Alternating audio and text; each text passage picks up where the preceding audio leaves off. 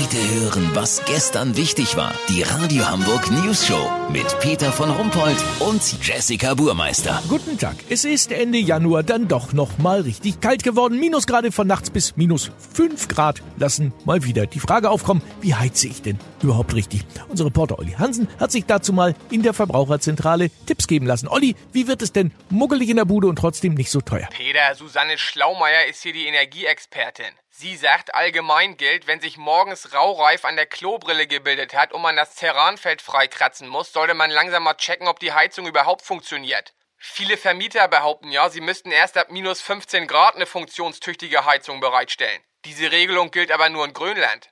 Generell lässt sich sagen, dass im Schlafzimmer 16 bis 17 Grad ausreichen. Allerdings muss man auch wissen, bei diesen Temperaturen ist es unwahrscheinlich, dass das Weibchen sich zu sexuellen Handlungen überreden lässt. Weißt, wie ich meine?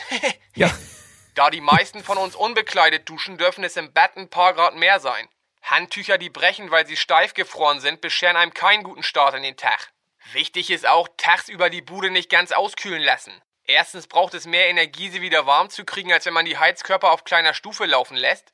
Und zweitens muss man später den Hund nicht mühsam für den Gassigang im lauwarmen Wasserbad auftauen. Und ein ganz wichtiger Hinweis noch, das Verbrennen von kleinen Möbeln ist keine gute Idee und ersetzt keine Heizung. Lass so machen, Peter. Ich rufe jetzt nochmal meinen Vermieter an, weil das so derbe kalt durch die Fenster zieht. Wenn er mir wie letztes Jahr wieder anbietet, er könne für einen kleinen vierstelligen Betrag Spanplatten davor nageln, melde ich mich noch morgen. Habt ihr das exklusiv, okay? Ja, vielen Dank, Olli Hansen. Kurznachrichten mit Jessica Burmeister.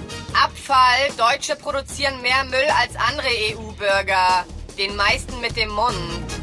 Sensation. Hartz-IV-Empfänger lässt erstmals Machbarkeitsstudie für angebotenen Job anfertigen. Sierksdorf. Bananenmuseum macht nach Brand wieder auf. Ganz ehrlich, wie Banane ist die Meldung denn? Hochzeitsfeier abgesagt.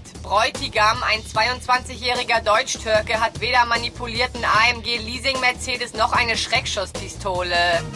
Neue Bestimmung, weil immer mehr Gäste von Deck springen oder stürzen, dürfen Kreuzfahrtschiffe künftig nur noch drei Meter hoch sein, aber dafür 200 Meter breit. Sie heißen dann Kreuzfahrtflöße. S-Bahn, Fahrzeugführer überfährt Frau ohne zu bremsen. Ja, dann war das wohl seine Frau. Das Wetter. Das Wetter wurde Ihnen präsentiert von ADAC Motorwelt. Im neuen Heft richtig heizen, ohne zur Kasse gebeten zu werden. Jetzt am Kiosk. Das war's von uns. Wir hören uns morgen wieder. Bleiben Sie doof. Wir sind's schon.